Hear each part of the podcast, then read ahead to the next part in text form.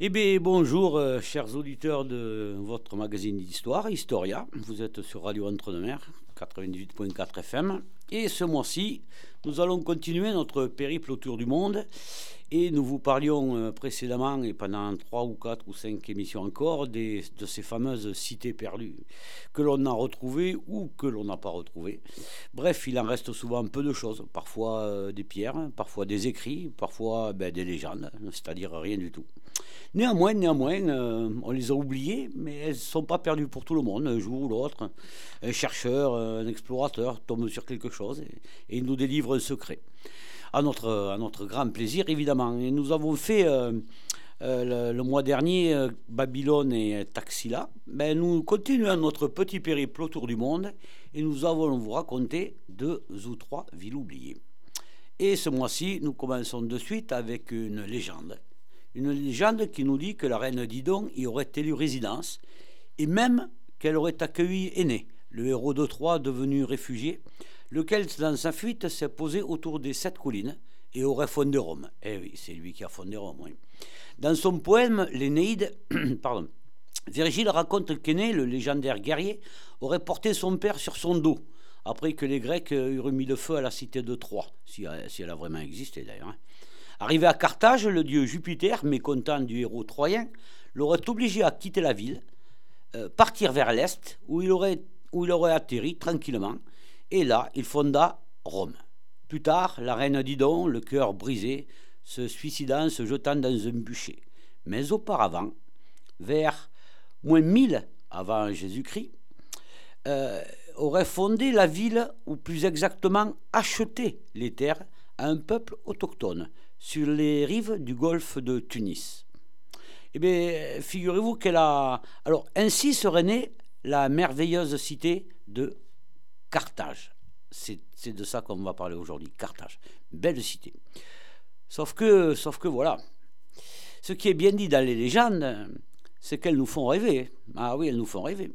Figurez-vous donc, chers auditeurs, que l'acte de vente prévoyait l'achat d'une parcelle, on a dit qu'elle avait acheté une terre, l'achat d'une parcelle pouvant être recouverte, par une peau de vache. Voilà. Ça, c'était l'acte de vente. On te vend la terre, tu mets une peau de vache par terre, cette terre est à toi. Ça fait pas beaucoup, ça fait pas beaucoup. C'est pas beaucoup de mètres carrés, mais c'est comme ça. Alors écoutez bien, écoutez bien, c'est la légende. Maline, la rusée, dis donc, découpa la peau en fines bandelettes et délimita une toute autre surface. Une toute autre surface. Surface d'ailleurs qui allait devenir l'un des plus grands empires du monde. Une bien belle histoire, ma foi. Une bien belle histoire. Mais plus historiquement, que dirions-nous quand même? Carthage, en phénicien, euh, elle s'appelait Carte Adast, la nouvelle ville. Carthage, donc, était l'une des nombreuses colonies phéniciennes. État qui avait besoin de ports accueillants pour protéger ses routes et ressources commerciales. Les premiers Carthaginois construisirent des murs autour d'une colline du nom de Birsa, lesquels étaient soutenus par les habitants d'une autre colonie, Utienne. Ces deux colonies étant gouvernées par la ville de Tyr. Tyr, ville bien connue dans, en, en Moyen-Asie. Toutefois, Grecs et Étrusques permirent à Carthage de s'affranchir, peu à peu, du contrôle de Tyr vers, hmm, on va dire, moins, 600, moins 700 ans avant Jésus-Christ, à devenir donc indépendante, ce qui, permit, ce qui lui permit de s'affranchir aussi bien des Grecs que des Étrusques. Et bim, ça c'est fait. Puis vint le général Magon, Magon Ier. Premier, il vint sur le trône. Pendant plus de 300 ans, Carthage mena des actions militaires contre les cités grecques, histoire de s'assurer le contrôle de la Méditerranée occidentale. Et figurez-vous que ça lui a réussi plutôt bien. Mais soyons justes, soyons justes. Le pouvoir et le prestige de Carthage est dû en grande partie à Alexandre le Grand. Ça, on l'a connu. On a même fait une émission ici dans Historia qui s'en va détruire Terre, tire vers 330, euh, 332 exactement, on ne sait pas trop, avant Jésus-Christ évidemment. Euh, épargnant ceux qui pouvaient payer, épargnant ceux qui pouvaient payer, mais les bannissant vers Carthage. Quant aux autres, ben, figurez-vous qu'ainsi, moins de 200 ans plus tard, Carthage était devenue la ville, ou on pourrait dire la cité, la plus riche et la plus puissante de Méditerranée. Carthage était une civilisation de la mer, et sa marine assurait à la fois la sécurité de la cité et celle de la flotte marchande. Eh oui, les Carthaginois étaient riches, riches, et possédaient de nombreux palais. La vie semblait paisible, mais comme tout empire, parfois on va aller plus loin que la raison. Et Carthage, obsédé par l'expansionnisme, fit l'erreur d'occuper la Sicile, petite île Sicile, à la dimension de Carthage. Mais c'était une erreur. Rome, qui jusque-là avait accepté un, rôle de second, second en Méditerranée, ne resta bien sûr pas les bras croisés. Ce fut la première, on les connaît bien, hein, la première guerre punique de, de, de moins de 264 à moins de 241, soit elle a duré quand même plus de 20 ans. Le Romain, lui, n'est pas marin, plutôt euh, novice en guerre navale même. Pourtant, il est malin, inventif et innovant.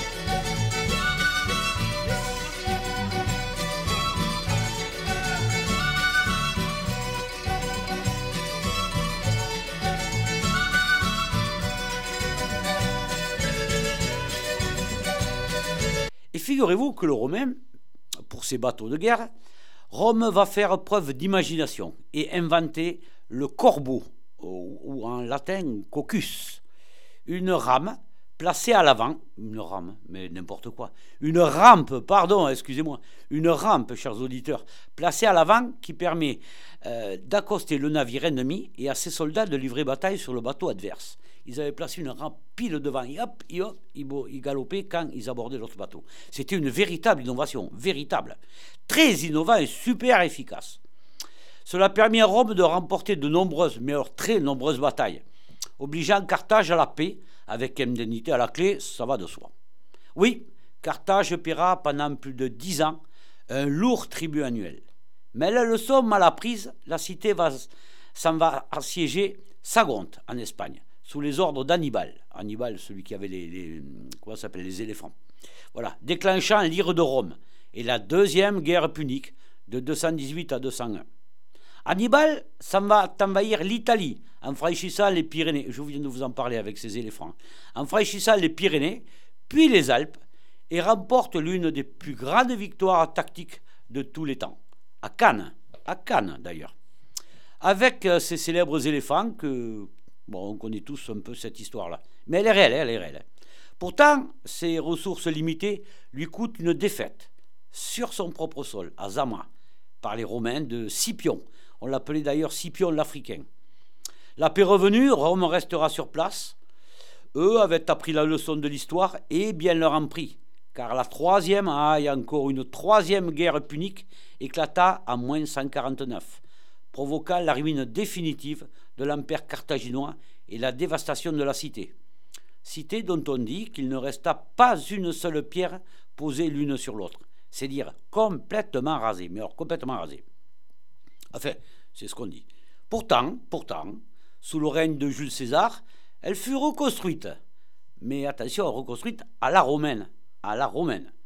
À l'ère chrétienne, la ville fut conquise par les musulmans du califat des Omeyyades, bien connu, qui établirent la ville de Tunis et Carthage fut totalement abandonnée.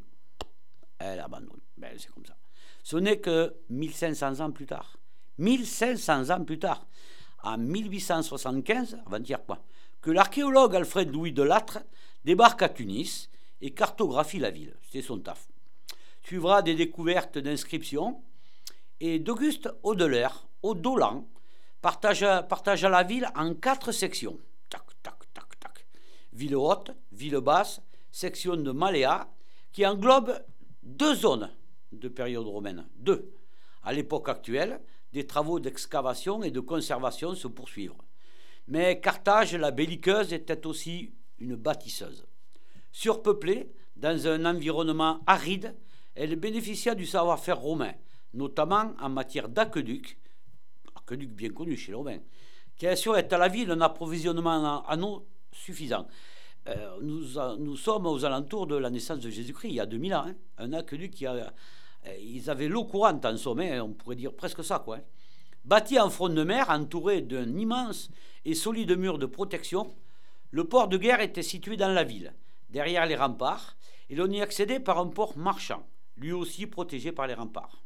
Vaste, au pied de la colline de Biza, s'y levaient des entrepôts, des temples et une immense agora bordée de portiques magnifiques, magnifiques. En définitive, en définitive, oui, tout cela fut englouti sous une autre ville, Tunis, comme on l'a dit, et demeure toujours paisible, après avoir été la cité perdue la plus riche du Nord africain.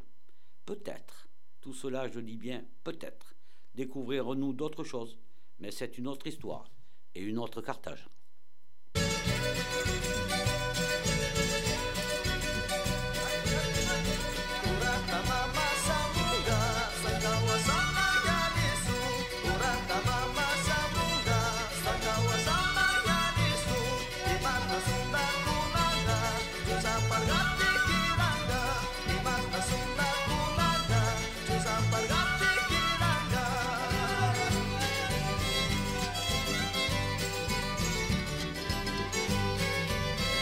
Et là maintenant, chers auditeurs, nous allons nous promener presque, je dis bien presque en face de Carthage. Vous commencez à situer la Méditerranée, Nord-Afrique, sud de l'Europe. Promenons-nous, si vous voulez bien, promenons-nous.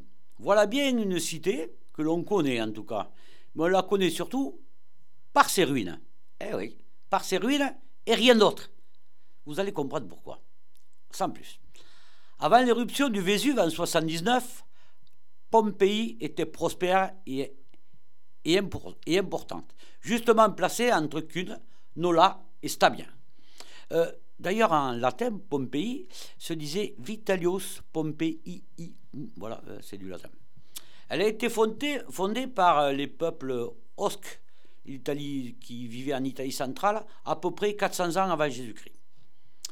On le sait, la baie de Naples aide bien à la renommée de Pompéi. On, situe Pompéi dans la baie de Naples.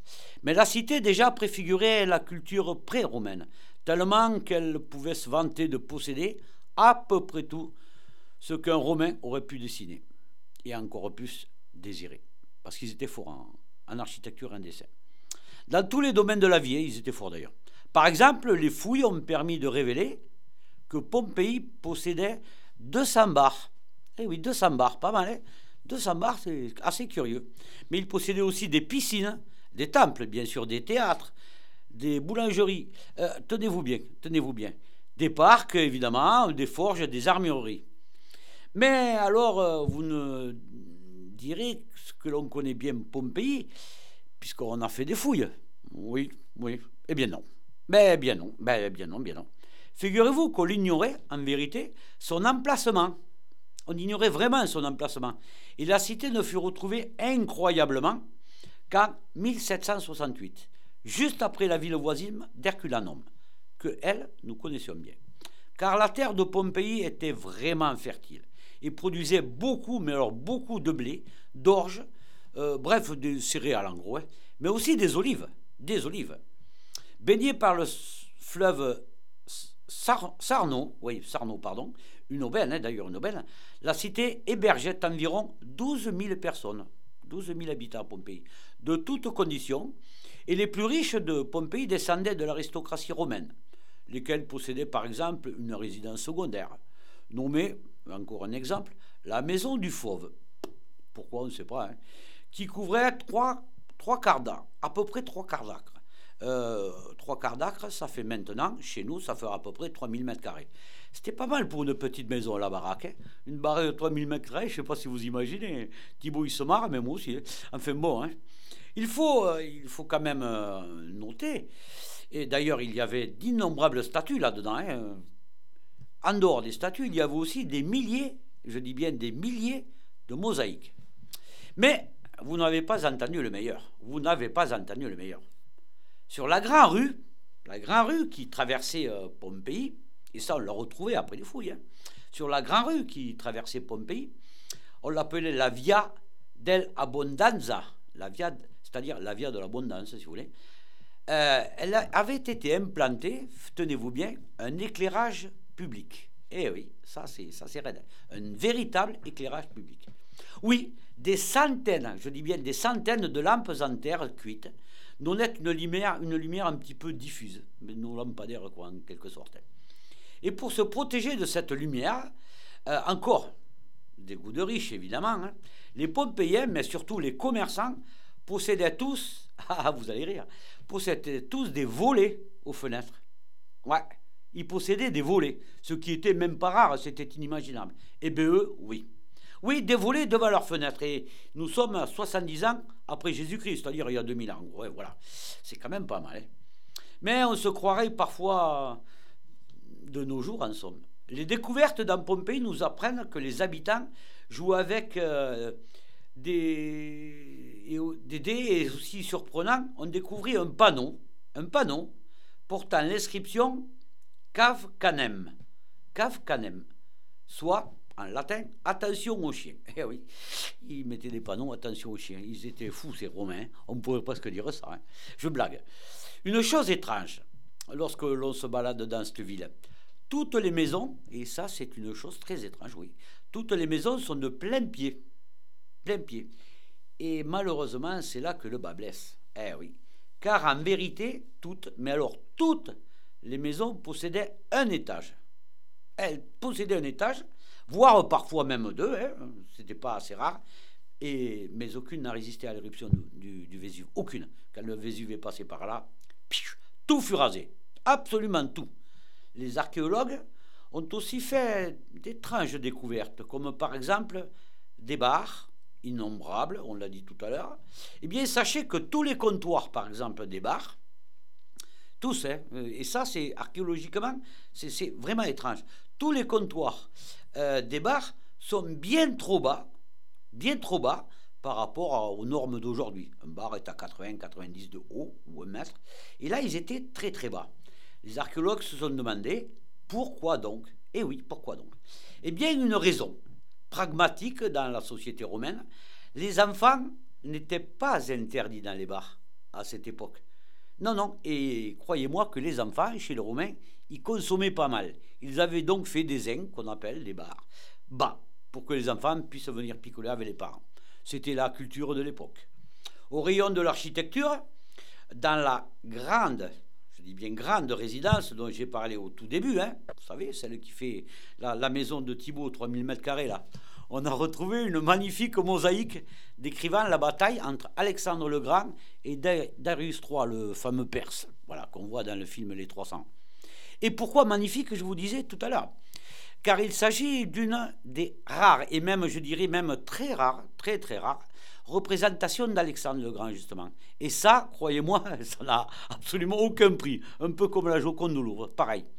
Il y a énormément d'inscriptions retrouvées, comme celle inscrite sur ce panneau, désormais célèbre, évidemment, on le voit partout, car gravé dans la basilique. Lucia ex corporare lucrum facies bat. Ce qui, en latin, on pourrait traduire par Lucilla fait de l'argent avec son corps. Vous voyez un peu de quoi je veux parler, avec son corps. Eh bien, c'était comme ça, il y en avait partout. Bien évidemment, euh, l'on retrouva des corps, évidemment beaucoup, parfaitement conservés, et pour cause, ben, le Vésuve. Ce qui nous amène à sa destruction.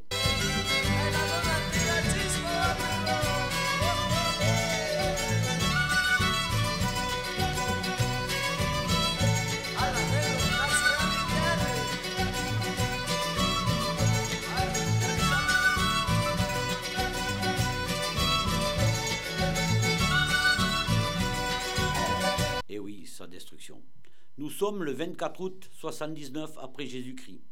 Il est 8 heures du matin. Pompéi subit un tremblement de terre depuis environ une semaine déjà. Des légers tremblements de terre, hein. de plus en plus forts, mais des légers. Avec peu de conséquences, il est vrai. À, à Mycène, en face de Pompéi, juste en face de Pompéi, Pline l'Ancien supervise la flotte navale, dont il est le commandant d'ailleurs et très respecté, il vient d'être informé par une amie, Ratina, que Pompéi était encerclé, qu'il était impossible de s'évader par la plaine et qu'elle le suppliait de les aider par la mer. C'est simple, il y a la mer, Pompéi et le Vésuve. Le Vésuve envoie ses cendres, où voulez-vous qu'ils aillent, à part dans la mer. Il ordonna de préparer sa flotte, malgré la réticence de ses, de ses hommes, qui eux voyaient une mission un peu suicide quand même. Mais c'était comme ça. Vers 13h, vers 13h, le Vésuve, là, explose. Mais alors, total, boum, grosse explosion. Le nuage s'élève à 14 km de hauteur et libère ses cendres. Deux heures après, vers 15 h la plupart des habitants fuient la ville, alors que la rivière Sarnon et le port sont complètement bouchés par les roches volcaniques. Ça pleuvait de partout, hein. croyez-moi que ça ne devait pas rigoler. On ne peut ni sortir, ni entrer dans Pompéi. Une heure, deux heures après, trois heures après, quatre heures après, il est maintenant 18 heures. les bâtiments s'écroulent sous le poids des roches, ça s'accumule. Les rouilles sont quasi enterrées, le soleil ne passe plus. En pleine nuit, vers 1h du matin, en ce 25 août 79 après Jésus-Christ, des coulées de boue s'échappent du Vésuve. La ville d'Herculanum est elle aussi bloquée. Soudain, soudain, vers 4 heures du matin, le panache volcanique s'effondre. Intérieur, ça répète à l'envers, des coulées de lave descendent du volcan. Là, on rigole plus. La ville d'Herculanum est la première touchée, et toute vie restante est éradiquée. Une deuxième coulée suit, encore plus chaude et encore plus grande, et recouvre totalement, totalement, je dis bien, Herculanum. Pompéi subit le même sort vers 6h30 du matin. Des vagues, des vagues de lave déferlent sur la ville. À ce moment-là, il n'y a plus de vie dans Pompéi. 1h30 plus tard, 8h du matin, un dernier déferlement super destructeur démolit tous les étages de tous les bâtiments. C'est pour ça tout à l'heure que je vous ai dit qu'on avait retrouvé toutes les maisons de plein pied, parce que tous les étages étaient rayés. Une heure plus tard, à 9 heures du matin, une tempête de feu et d'éclairs suivie de dernière éruption. Le haut du Vésuve, le cratère que l'on appelle, explose littéralement, mais alors explose, alors à 200 mètres de son sommet. Le nuage au-dessus du Vésuve atteint 33 km d'altitude. Ça devait être monstrueux. 33 km d'altitude. Et l'apocalypse s'abat sur la ville. Pompéi n'existe déjà plus. 24 heures de cauchemar vécues par les habitants de l'autre cité de la baie. Outre Pompéi, Herculanum et Stabi furent définitivement rayés de la carte. Idem, hélas, pour la population les corps que l'on retrouve étaient souvent, demeurés dans la position qu'ils demeuraient de leur vivant. Ils ont été cramés sur place, assis, couchés, en train de marcher. Assis devant les portes pour quelques-uns ou dans les salons, dans les scènes de la vie courante. Assez paradoxalement, la cendre recouvrant en totalité les trois villes permit de fort bien conserver les vestiges de cette nuit d'horreur. Tellement, d'ailleurs, que Pompéi fut oublié pendant 1500 ans. On avait complètement oublié. Oui, 1500 ans. Elle fut retrouvée seulement vers 1748, c'est-à-dire 1748 ans après, pratiquement. Quoi, hein. Et Herculanum découverte en 1738, mais elle, on savait où elle était.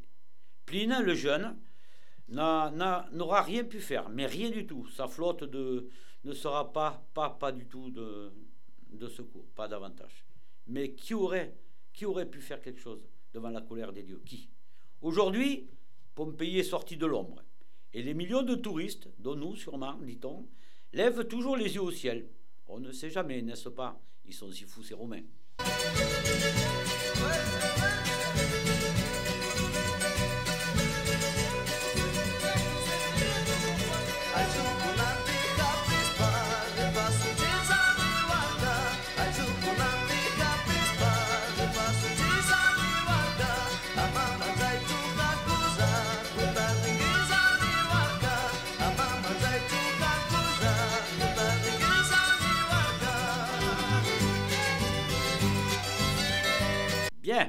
Eh bien, maintenant, allons nous promener, chers auditeurs, un petit peu plus vers l'est, on va dire. Allez, pas très très loin, mais un petit peu plus quand même. Et on va voyager vers l'un des plus beaux sites archéologiques du monde. Ah oui, là, là, il n'y a aucun doute. Un des plus beaux, oui. En fait, vers l'Iran, l'Iran d'aujourd'hui, au pied du mont de la Miséricorde, où vivait l'empereur Achémédide. Euh, l'empereur Achémédide, c'était euh, ce qu'on appelait l'empereur perse. Oui, l'Empire perse. C'était le siège du gouvernement, mais son emplacement isolé en montagne faisait qu'elle n'était utilisée qu'au printemps, ou bien en été, printemps ou en été, mais pas plus. Ici vivait Darius Ier, en moins 500 avant Jésus-Christ. Et nous sommes à Persépolis, en persan par ça, la cité perse. Eh oui, par ça. Ah oui. En fait, cette ville a mis à peu près 100 ans à se bâtir, sous l'impulsion de Darius Ier, puis de son fils Xérès Ier, et enfin son petit-fils Artaxerxès IV. Construite sur une vaste terrasse, baignée dans la montagne, euh, la ville s'ornait de palais, de tours, de statues, de salles à colonnes, d'immenses escaliers. L'empire de Darius, on le sait, il est bien connu, était vraiment impressionnant et donc évidemment tout puissant. Dans les films et dans les, dans les histoires, et puis surtout dans les livres d'histoire, ces soldats étaient surnommés les immortels, euh, car euh, ils n'étaient pas immortels évidemment, mais ils étaient immédiatement remplacés dès qu'ils mouraient, immédiatement. Donc on avait toujours l'impression qu'ils étaient là. Voilà pourquoi le mot immortel. Il euh, s'étendait, je parle de l'Empire évidemment, très puissant, il s'étendait de l'Asie et de l'Afghanistan à l'est jusqu'à la Macédoine d'Alexandre, l'Égypte et la Syrie à l'ouest. En réalité, pour bien comprendre l'ampleur de cette puissance, hein, Darius contrôlait, écoutez bien, Darius contrôlait à peu près 44% de la population mondiale. Vous le croyez ça? C'est-à-dire à peu près la moitié de la population mondiale en gros. Un truc de fou, quoi. Hein. Inimaginable. Hein. Inimaginable. Mais comment bâtir une telle ville à un tel endroit? Belle question, belle question. Eh bien, les anciens ont commencé par creuser. Parce qu'on l'a dit tout à l'heure, elle est creusée à même la montagne. Euh, oui, ils ont commencé à creuser les ponts de, alors je vais vous le lire dans la langue de l'époque, de Kut et Ramat, le monde de la miséricorde. Donc. Mais profondément, bien sûr, profondément. Ils ont commencé à élever un mur extérieur rempli de roches et bâti ainsi son terrassement sur la, dont la ville, ou sous la ville allait reposer. Voilà. Tac, tac, tac, tac, on empile, on empile, ça c'était uniquement le terrassement. Nous parlons ici d'une terrasse de 50 hectares. 50 hectares, avec une citadelle centrale de 12 hectares. C'est quand même du costaud. Je veux dire, ils n'avaient pas peur des mètres carrés à l'époque. Hein. Vous voyez un peu l'engin, inimaginable. C'était quand même quelque chose d'inimaginable. Puis ils creusèrent euh, des, trous dessous, des égouts, des égouts profonds hein, dans la roche, ainsi qu'une énorme, je dis bien une énorme citerne, qui elle serait surélevée au pied de la montagne, destinée, à l'eau des boissons ou à la baignade. Enfin, pour accéder à la terrasse, fut construit un escalier de 18 mètres, avec des marches énormes, afin d'y accéder à cheval. Pas mal, pas mal, pas mal. le, premier bâtiment que construisit Darius euh, fut la salle du conseil, un palais le trésor, et une salle de réception. Les réceptions, il l'appelait l'apadana, qui ne fut, qui ne fut terminée qu'après sa mort d'ailleurs, qu'après sa mort, l'apadana. Euh, elle était incroyablement, incroyablement vaste. Elle était ouverte sur, euh, aux, éléments, au vent, etc., seulement sur trois côtés. Sur trois côtés.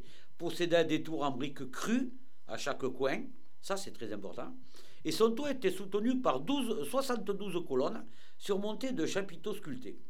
C'était une merveille pour les yeux, et pour un architecte alors encore davantage. Ces chapiteaux représentaient des taureaux à deux têtes ou des lions. Hein, des lions, c'est bizarre parce que les lions, ils avaient aussi deux têtes. C'était comme ça. À noter qu'aujourd'hui, il subsiste, n'en subsiste que 13 hein, sur ces 72 colonnes. Il y a eu des dégâts, le temps fait des dégâts. Les architectes de Darius Ier avait construit un toit léger, léger à l'aide de lithos de bois, ce qui permit d'élever les colonnes à des hauteurs incroyables. Dans chaque angle, les tours avec quatre étages étaient décorés de briques et les escaliers étaient tous décorés de fresques, de frises, etc. Mosaïques, j'en passe. Elles représentaient des processions de délégations de pays, de pays soumis, rendant hommage au roi, euh, au roi des rois, puisqu'on l'appelait comme ça, le roi des rois vêtus de leurs habits traditionnels et ces délégations apportant des bijoux, des cadeaux, etc. Un autre bâtiment, je l'ai dit tout à l'heure, appelé le Trésor, le bâtiment du Trésor, était en fait, euh, n'était pas en fait du tout un trésor. Hein. Non, c'était en fait une, en partie un arsenal.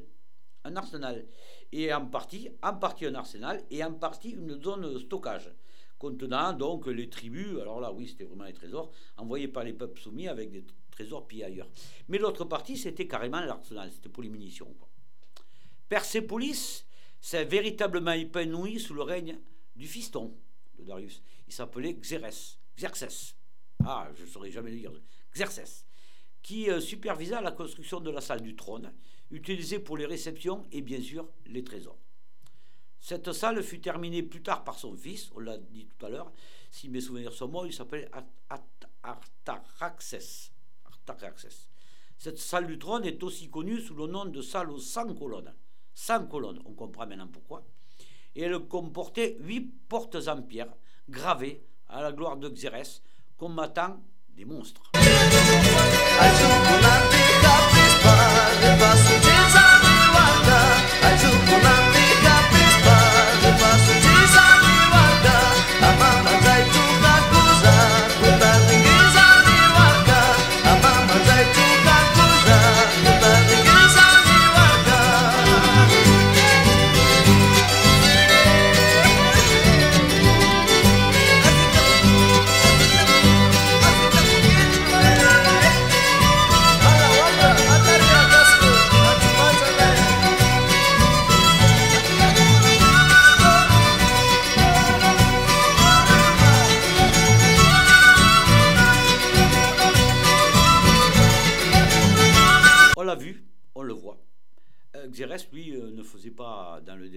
Bien entendu, puisque, on ne va pas se mentir, il y avait aussi un harem. Hein, un. En fait, c'était, en fait, de harem, c'était plutôt 23, on a dénombré à peu près 23 appartements, mais vu le prix de l'immobilier, euh, Xérès, lui, euh, s'en moquait un peu, c'était comme ça. Ce roi construit également la porte de toutes les nations, porte par laquelle devaient passer tous les visiteurs venant rendre hommage au roi dans la salle du trône. Ils étaient obligés de passer par là. Mais en vérité, ce n'était pas une vraie porte. Hein. C'était plutôt une vaste salle. ils appelaient ça une porte. Plutôt une vaste salle avec, quatre colonnes soutenant le toit et des taureaux gardant les entrées. Il y avait en fait trois portes et au-dessus de chacune d'elles était gravée une inscription en langue. Vieux persan, babylonien, et à la limite, grâce à. Alors je, je traduis, hein, je traduis, hein. grâce à A Ura-Mazza, chefesse portique de tous les peuples. Ahura était le plus grand de tous leurs dieux à eux. Voilà. C'était cette inscription.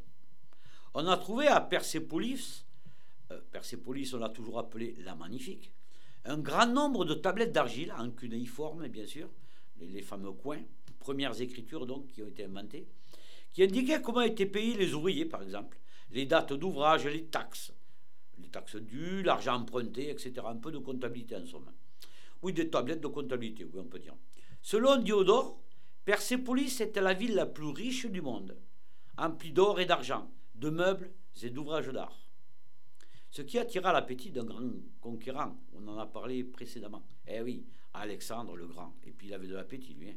Ses, troupes massacrèrent tous les hommes, pillèrent la ville et la brûlèrent. On dit que le Macédonien, puisqu'il était macédonien, avait emporté ses trésors sur le dos d'environ 20 000 mulets et 3 000 chameaux. Ça, ça fait des trésors quand même. Hein. Ça fait pas mal de pièces quand même. Nous sommes en 330 avant Jésus-Christ. Puis la ville, assez, assez bizarrement, fut abandonnée. Et moins bizarrement, elle fut oubliée. Mais alors complètement oubliée. Oubliée jusqu'à 1618, où l'ambassadeur du roi d'Espagne visita une ville complètement fantôme. Et lui, très cultivé, il reconnut la légendaire Persépolis. Il en parla, mais elle tomba quand même dans l'oubli. Il fallut attendre 1930 pour que des fouilles soient réellement entreprises. Persépolis a été inscrit au patrimoine mondial de l'UNESCO en 1979. Et si vous disposez par hasard d'un visa pour l'Iran, il n'y a aucun problème. Hein. Le site était facilement desservi par une route. Nous quittons la merveille de Darius, chers auditeurs, Darius Ier, Et ce numéro consacré aux cités perdues, avec le secret espoir qui nous aura fait un peu rêver, un peu peut-être émerveillé par toutes ces splendeurs parfois enfouies sous nos pieds. En espérant au moins vous avoir intéressé, voire informé, nous nous retrouverons le mois prochain avec une deuxième, troisième ou quatrième partie que l'on découvrira, ou l'on découvrira, pardon, le destin de quelques autres cités que l'on connaît ou que l'on croit connaître, telles euh, Petra, Palenque ou Stésiphon, et peut-être même bien d'autres encore. Merci à Thibault, merci au magazine Historia, et un grand merci à Radio Entre-deux-Mers. Alors, euh, bonsoir chers auditeurs, et rendez-vous le troisième vendredi du mois, même lieu et même heure. Bonsoir.